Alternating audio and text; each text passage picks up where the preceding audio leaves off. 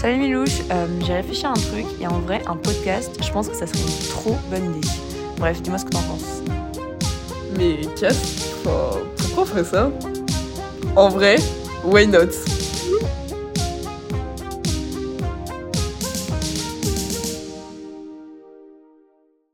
Bonjour Bonjour Moi c'est Mila, Et moi, Casti. et bienvenue dans ce nouvel épisode de Vin et Philo.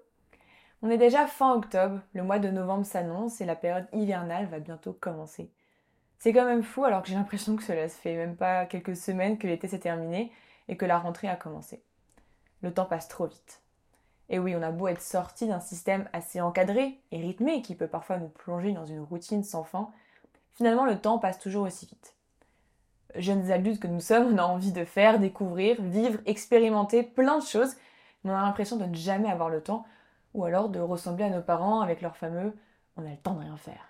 Alors pour ce podcast, on a décidé de parler du temps, cette fameuse euh, notion un peu abstraite qui fait beaucoup parler d'elle, aussi bien auprès des scientifiques que des philosophes. Et on avait envie euh, de l'analyser et d'analyser surtout notre rapport personnel au temps. Alors c'est ce qu'on va faire aujourd'hui. Exactement. Alors avant de commencer, une petite question que je me suis posée. Toi, euh, comment aujourd'hui tu définirais le temps? Alors justement, le temps, bah, comme je le disais tout à l'heure, c'est une notion qui me semble très abstraite parce que c'est pas quelque chose que je peux voir. Il est quantifié forcément avec les heures qui passent, euh, les minutes. Il rythme ma vie, mais je le vois pas en fait. C'est vraiment quelque chose euh, un peu imaginaire euh, que je peux pas percevoir alors que c'est quand même l'élément le plus présent et structurant de mon existence, de, de qui je suis. Du coup, ça me fait assez peur quand même un peu, euh, parce que c'est une ressource hyper précieuse. On a toujours l'impression d'en manquer, alors du coup, c'est cette notion hyper abstraite, mais tellement importante. Je sais pas ce que t'en penses, toi, mais... Alors c'est marrant parce que l'idée d'a- abstraite que le temps effectivement peut, peut représenter, moi je le sens pas énormément comme ça. Pour moi le temps c'est vraiment l'idée d'un présent, passé, futur. J'arrive, je pense très bien à l'appréhender comme quelque chose de quantifiable qui justement me connecte énormément à la réalité parce que évidemment c'est une composante très importante euh, bah, de, notre vie, mais même la vie en, général, l'existence finalement en général. Et, euh, et donc le temps pour moi c'est vraiment l'idée d'une succession de, de trois espaces, entre guillemets, je sais pas si je suis très claire. Et l'idée d'arriver très bien à le quantifier, pour moi, est assez important parce que du coup, ça rythme comment j'organise mes journées, j'arrive à vraiment mesurer quelque chose. Euh, et aussi bien dans l'organisation de mes journées, par exemple, de me projeter dans un futur, de connaître que j'ai un passé, savoir que je dois rentabiliser un peu le moment présent. Et, euh, et pour l'idée de mesurer quelque chose, tu vois, c'est assez marrant parce que bah, avec euh, mes courses, quand je fais mes performances, etc., je suis assez attachée à des toutes petites secondes. Et je sais pas, mais je pense que ça conditionne du coup pas mal mon rapport au temps qui, du coup, a un rapport où j'ai l'impression d'avoir vraiment, de me sentir très connectée avec celui-ci. Bah, c'est assez intéressant justement euh, quand, quand tu parles des trois dimensions du temps, parce que euh, de manière générale, quand, quand en philosophie on essaye de définir le temps, c'est toujours comme une dimension de notre réalité qui se manifeste dans le changement, c'est vraiment une constante euh, évolution et c'est un peu un mouvement euh, continu, euh, irréversible, qui va dans un seul sens. Et du coup, quand tu parlais des trois dimensions, passé, présent, futur, c'est euh, quand même assez en relation avec ça.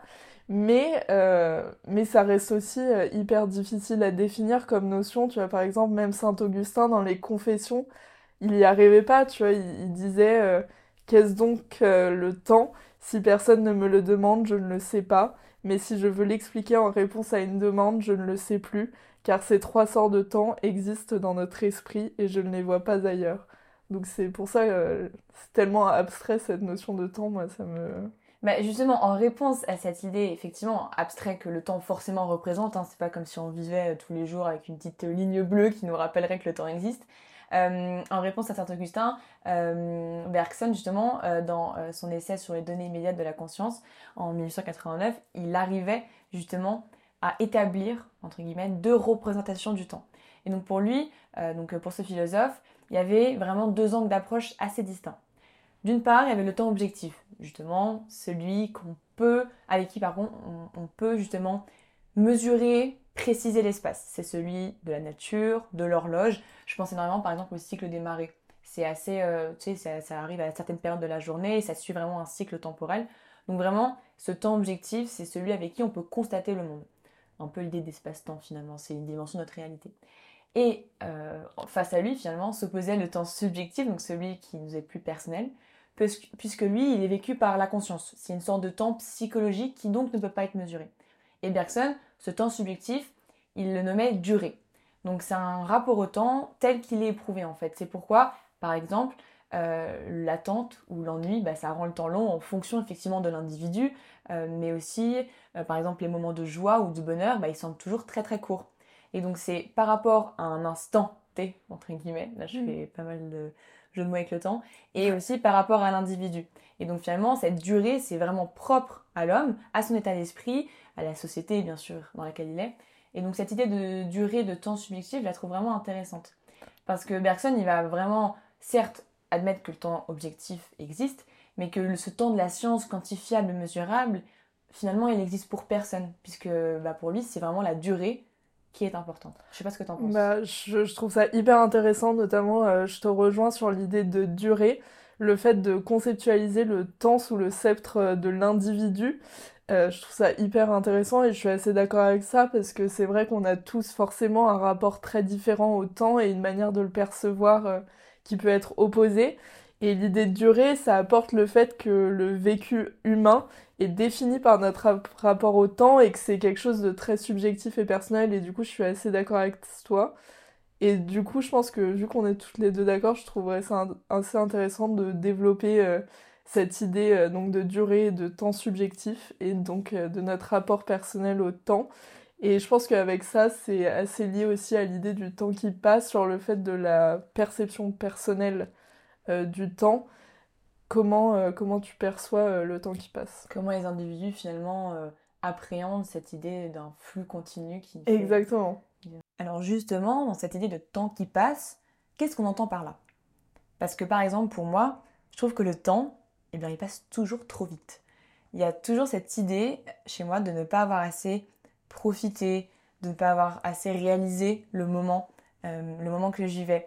Et ça produit souvent un sentiment négatif justement de réaliser que le temps passe trop vite, qui m'est échappé finalement. C'est soit de la tristesse ou de la déception, et ben, enfin même de l'énervement. Parce que je suis, énervée contre moi-même de ne pas avoir assez bien réalisé que là je vivais un moment assez intense, assez important, et que bien il m'échappe parce que je le réalise un petit peu trop tard.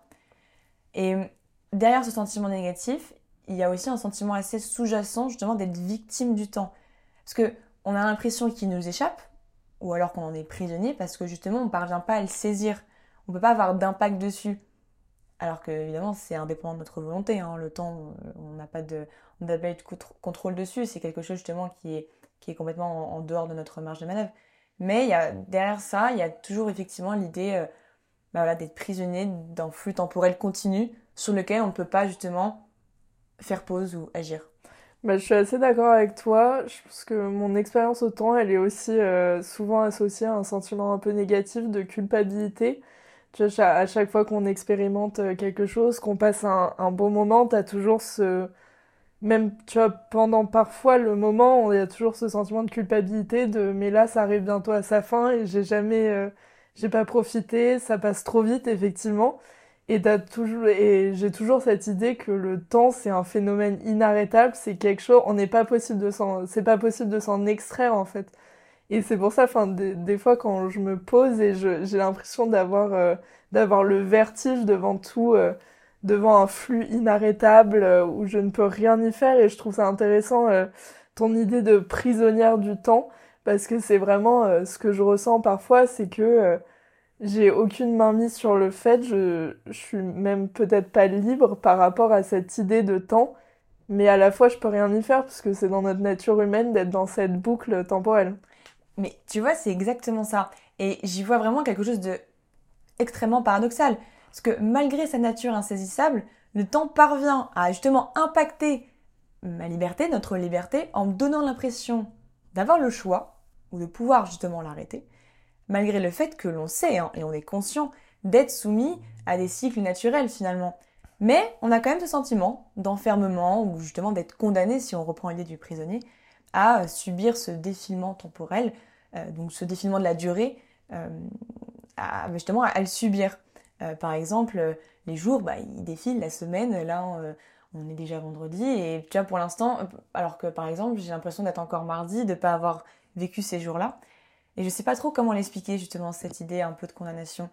Mais euh, par exemple Louis Lavelle dans son ouvrage Le temps et de l'éternité, il disait que, je cite, l'irréversibilité constitue pourtant le caractère le plus essentiel du temps, le plus émouvant et celui qui donne à notre vie tant de gravité. Et je trouve que cette euh, citation est vraiment très belle et résume exactement une idée un petit peu tragique, euh, tragique de justement avoir ce sentiment euh, de prisonnier ou du moins de condamné, de voir le temps qui passe, pourtant en, étant assez conscient de la réalité qu'on ne peut rien y faire. Bah, c'est hyper intéressant ce que tu dis parce que justement, c'est vraiment cette impression que c'est la seule entité où on ne peut rien y faire. J'ai l'impression qu'on ne sera jamais libre face au temps on sera toujours enfermé. Et je me demande, bon, c'est peut-être euh, poussé un peu loin, mais si, si en fait euh, la mort, c'est pas, c'est pas cette libération du temps, c'est pas notre, euh, notre acte final de, de prise de liberté, en fait, parce qu'on on parlait tout à l'heure des trois dimensions du temps, c'est-à-dire qu'on on s'extrait, il n'y a pas, il n'y a plus de présent, plus de passé, plus de futur, on s'extrait de cette dimension et on prend, on prend le choix qu'il qu'il ne reste qu'un passé. Et, euh, et donc une dimension et donc plus de temps peut-être. Et c'est en fait c'est vraiment euh, ça serait une manière de s'affranchir du temps parce que euh, parce que c'est notre plus grand ennemi en fait. Le temps c'est notre plus c'est notre défi continuel. On, on le défie complètement à tout temps et donc la mort ça serait finalement ce dernier acte, euh, ce dernier acte de défi. Mais bon, c'est peut-être euh, partir un peu trop loin. On va, on va peut-être euh, se refocus sur, sur le temps qui passe et, et pourquoi il passe si vite surtout? Ouais, c'est vrai que ça serait assez intéressant de justement trouver une réponse sur pourquoi on a toujours cette impression. Parce que moi, j'ai beaucoup réfléchi justement en, travaillant ce sujet. Et alors, j'ai une petite théorie, alors je sais pas trop comment l'expliquer. le fait que justement, on, on subit, ou du moins on reconnaît que le temps passe très vite parfois et qu'on aurait voulu mettre pause à ce moment-là, pour moi, ce serait peut-être le, résultat ou la conséquence de vivre trop intensément le présent. Alors je m'explique. Ah euh, tu as parlé de trois dimensions et effectivement on est d'accord que le temps est très, du moins, euh, euh, défini comme représentant trois dimensions, passé, présent, futur. Et eh bien pour moi, si on vit trop intensément le présent, et eh bien finalement on s'attache trop à une seule dimension du temps et non les trois. Donc, déjà, on se met un petit peu dans une idée fausse, entre guillemets, du temps, parce qu'on n'est que dans une dimension. Et justement, on est tellement absorbé, absorbé par ce que l'on vit, c'est si intense, que du coup, eh bien, pourquoi euh, penser aux autres dimensions? Par exemple, si je vis tellement fortement notre présent, alors pourquoi je devrais penser au futur? On profite de notre insouciance, on profite du moment présent, justement. Et euh, similairement parlant, euh, si je vis tellement intensément mon présent, alors bah, je ne pense pas au passé, parce qu'on n'a pas encore le recul justement sur ce que l'on vit. Je suis dans ma petite boucle finalement temporelle du présent. On ne pense pas, bah, je pense pas à la fin de ce que je suis en train de vivre, je profite seulement et de l'intensité que ce moment me procure. Donc voilà, moi je pense que je pourrais l'expliquer comme ça. Bah, je suis assez d'accord euh, avec euh, ta théorie. Et euh, j'en ai une qui découle une autre, euh, une autre qui découle un peu de ça, qui est justement pour moi le temps passe tellement vite lorsqu'on n'est pas dans l'attente de quelque chose. C'est-à-dire que quand on est au moment désiré, par exemple à une soirée qu'on attend depuis deux semaines, en fait on est, bah c'est comme tu disais, on vit tellement intensément le moment présent sans penser au lendemain quand ce sera un peu compliqué à 10 heures du mat ou plus tard on n'est pas dans l'attente de quelque chose qui nous donne envie. Et donc, on est tellement ancré dans le présent que ça, ça s'escalade, ça passe vite. Et, euh, et comme on vit, ce qu'on vit dans le présent n'est pas dédié au futur, ça passe beaucoup plus vite en fait. Ouais, mais c'est exactement. Je pense que c'est vraiment l'idée de si on s'attache trop à une dimension du temps, on en oublie finalement bah, ce qu'il représente réellement, à savoir ces trois dimensions, un passé, un présent et un futur. Totalement. Et je pense que notre rapport au temps et un peu cette angoisse du temps euh, qu'on peut avoir, elle est aussi assez liée avec l'idée euh, des souvenirs, parce que le temps qui passe, c'est aussi euh, une accumulation de souvenirs, c'est un jeu de ping-pong entre le conscient et l'inconscient. Et je pense que là, les souvenirs ont un rôle hyper important à jouer dans cette idée de pourquoi le temps se passe si. Oui, totalement. La notion de souvenir, elle est très intéressante. Elle est forcément intimement liée à l'idée euh, du temps et ce qu'on vient de dire. Alors après, comment définir ce que c'est un souvenir? Ça, c'est quelque chose d'assez compliqué parce que, par exemple, moi, j'ai un rapport assez particulier à justement cette, euh, cette idée que les souvenirs représentent. Parce que pour moi, c'est s'obliger à réaliser que sur l'instant présent, il faut que je me recule pour justement analyser photographier ce que je, ce que je vis pour pouvoir ensuite me le marquer et donc m'en souvenir. Euh, c'est, je sais pas trop ce qui pourrait expliquer ça, mais du coup j'ai très peu de souvenirs parce que je pense pas toujours à devoir m'extraire justement de la situation, la rationaliser, l'analyser pour la conserver. Alors évidemment, la conserver de manière très précise, exactement comme je voudrais. Hein. Euh, après, je suis pas non plus amnésique évidemment, mais euh, j'ai vraiment besoin de recul et c'est marrant parce que je trouve que ça répond un petit peu au paradoxe que euh, j'avais euh, évoqué tout à l'heure euh, et aussi à mes, à mes théories où justement tu es tellement dans l'instant présent que pour ton futur souvenir, et eh bien justement si tu trop engouffré dans, ce, dans cette intensité de l'instant finalement, et eh bien tu penses pas à créer quelque chose que, sur lequel tu pourras ensuite bah, te souvenir. Et, et le truc du coup bah, c'est difficile pour moi de les revivre. Je peux forcément m'en rappeler, mais je dirais plus que ce serait l'ordre de la mémoire, tu vois, moins effectivement du souvenir. Et cette conception euh, que j'ai, elle rejoint un petit peu celle de Lévi-Strauss qui disait, euh, je cite, le terme de subconscient se rapporte au fait que les souvenirs, bien que conservés, ne sont pas toujours disponibles. Et je trouve que je suis assez d'accord avec lui parce que oui, je, m'en souviens, je peux te exactement te dire ce que j'ai fait hier, évidemment, mais pour moi c'est plus de l'ordre de la mémoire parce que si je veux vraiment revivre un moment important et marquant pour moi, faire un petit peu réappel à mes émotions, bah, c'est assez compliqué parce que sur le moment, j'aurais pas pensé à avoir cette prise de recul nécessaire. Alors après, évidemment, je peux les construire. Hein. Tu vois, par exemple, bah, les vacances à Biarritz. Euh, Biarritz, pour moi, est assez important parce que ça reste un lieu où justement j'ai énormément de souvenirs. Et vu que je sais que c'est un lieu important pour moi parce que c'est un lieu dans lequel j'ai vécu des moments très forts, et notamment euh, des émotions très fortes et j'ai une énorme attache émotionnelle, forcément, eh bien, en mélangeant un petit peu tout ça, je peux recréer des souvenirs et je peux en avoir des beaucoup plus forts. Mais j'ai quand même une certaine difficulté. Euh, mais du coup, en fait, c'est vraiment euh, les moments où tu arrives à te construire des souvenirs, c'est à des endroits très forts et qui sont vachement reliés à tes émotions. En fait, c'est des endroits où tu as accumulé une quantité de souvenirs qui fait que tu arrives à en créer un. Peut-être à en créer, mais en tout cas, je pense pas me pouvoir m'en rappeler du moins. Je peux pas me rappeler de ce moment aussi intense. Plus effectivement le recréer ou me remettre dans cette bulle-là. Je sais pas ce que tu en penses toi par exemple. Bah, c'est assez intéressant parce que euh, donc tu parlais de Lévi-Strauss, mais par exemple Bergson sur euh, sa définition des souvenirs, euh, il dit donc je cite que les souvenirs sont une représentation concrète d'un moment du passé jugé tel qu'il a été effectivement vécu par opposition aux habitudes motrices. Et c'est assez intéressant sur euh, ce dont tu parlais, euh, la manière dont tu vois tes souvenirs sont plus comme de la mémoire qu'un des souvenirs purs parce que lui-même il faisait la différence justement entre un peu cette mémoire habitude et le souvenir pur. Parce que la mémoire habitude, donc c'est lorsqu'on retient un mot, une langue, on apprend un cours par cœur mais c'est pas un souvenir dans sa nature propre, parce qu'un souvenir, en fait, c'est quelque chose de très personnel, c'est quelque chose qui marque une personne d'une manière unique et dont le ressenti ne peut pas être partagé avec quelqu'un. Tu vois, par exemple, deux personnes peuvent connaître la même définition d'un mot, mais elles n'auront jamais le même souvenir, dans le sens où même si elles ont partagé ce moment, elles ne l'auront jamais vécu euh, de la même manière et donc euh, et donc c'est cette idée que le souvenir c'est quelque chose d'extrêmement personnel. Ben, c'est intéressant ce que dit Bergson parce que si justement ça marque une personne de manière unique, et ben peut-être qu'en finalement moi je je réalise pas assez que je me suis fait marquer en fait finalement que j'arrive pas à appréhender. Mais alors du coup en en quoi un souvenir pur c'est important par, par rapport à la mémoire justement?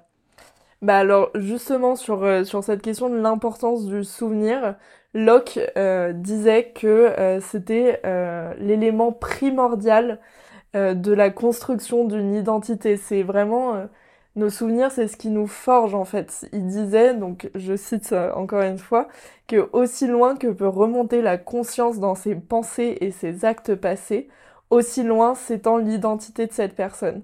C'est le même soi, maintenant et alors.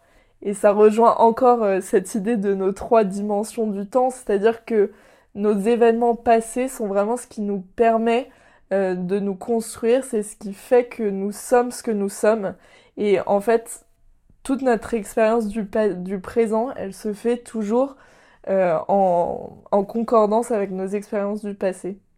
Hmm, c'est intéressant, mais alors du, du coup, toi, t'en penses quoi? Est-ce que tu considères justement capable d'avoir ce rapport aussi fort aux souvenirs ou... Bah alors justement, bon, je trouve qu'il y a plusieurs problèmes dans la théorie de Locke, mais ce que je retiens vraiment et ce qui résonne vraiment en moi, c'est l'importance du souvenir dans la construction de l'identité.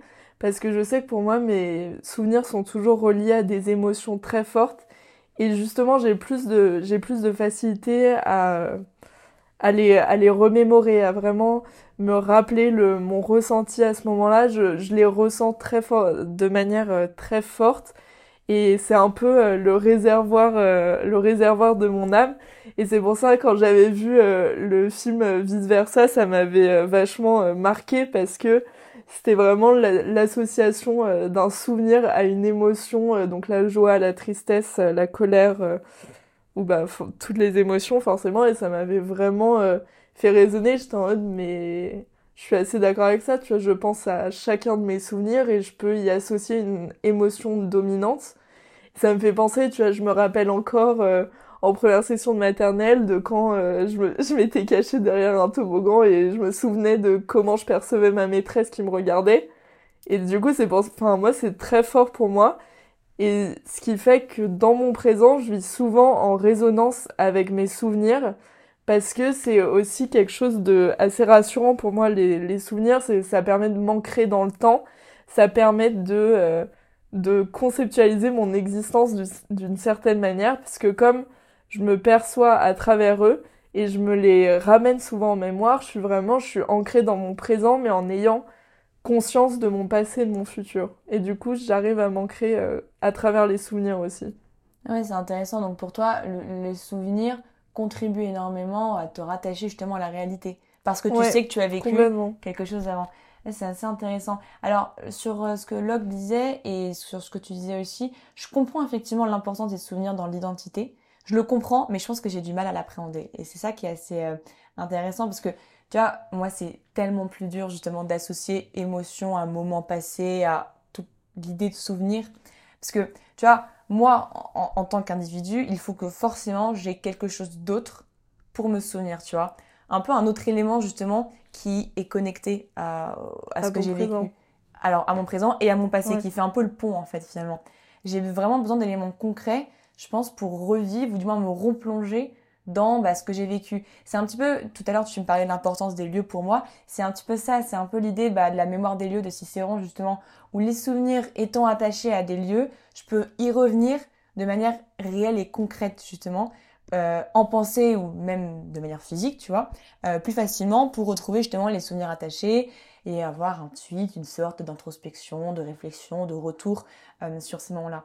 Et, euh, et, je pensais, donc tu parlais des lieux, j'avais notamment évoqué Biarritz, et euh, un truc, quelque chose aussi d'important pour moi, je pense que tu vois, c'est les photos.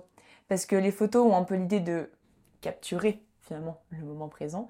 Et en fait, tu vois là, l'importance des photos a été, elle m'a vraiment marqué quand je suis arrivée à Londres justement, où en fait le fait d'avoir justement des photos, des vraiment des, des, images du moment présent sur euh, de mon passé. C'est assez conceptuel comme phrase. Et ben justement, ça me permettait vraiment d'arriver à mieux me souvenir et aussi me rassurer de ah c'est vrai que j'ai vécu ça, c'est vrai qu'il s'est passé ça, mais sans pour autant avoir euh, justement cette euh, idée que ça pouvait refaire naître l'émotion que j'avais vécue dans le passé, à l'inverse de toi. Bah c'est c'est assez marrant cette idée parce que je suis assez d'accord avec toi sur l'évocation d'un souvenir passé par rapport à quelque chose du présent. Mais moi, c'est quelque chose que je ressens vachement euh, dans, dans mon quotidien, en fait, à chacune de mes actions. J'essaye un peu toujours de relier mon expérience du, du présent avec quelque chose de passé.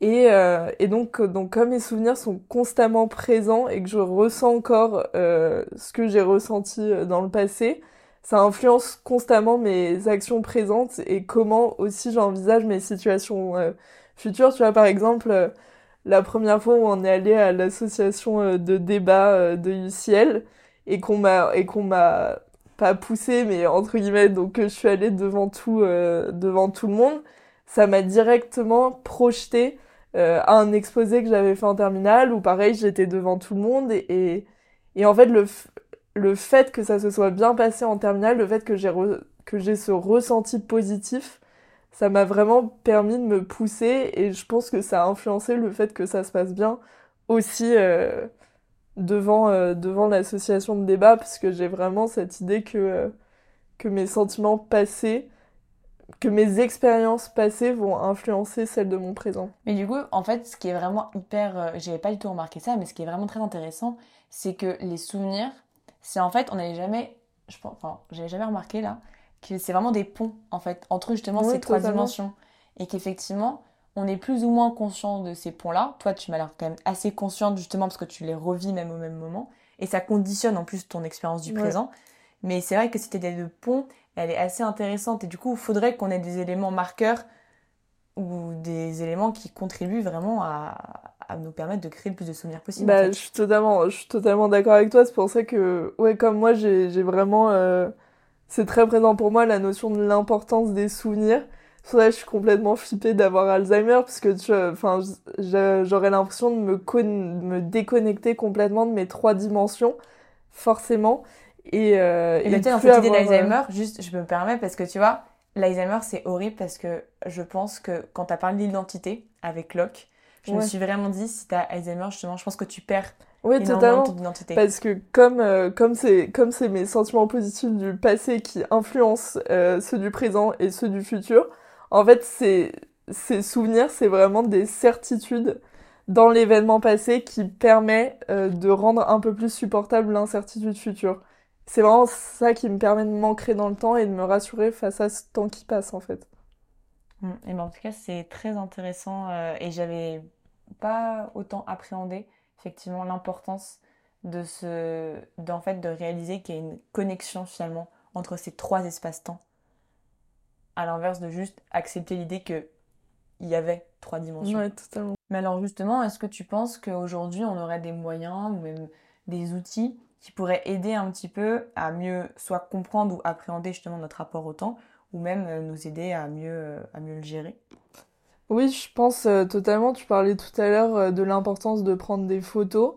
Moi, je sais que ça m'aide beaucoup. C'est pour ça que j'adore faire ça aussi. C'est parce que ça, vraiment, c'est l'idée de garder des traces en fait. C'est l'idée de de pouvoir se rappeler. C'est aussi rassurant de se dire on perd on perd pas notre notre expérience passée elle est toujours là à travers les photos, à travers les vidéos.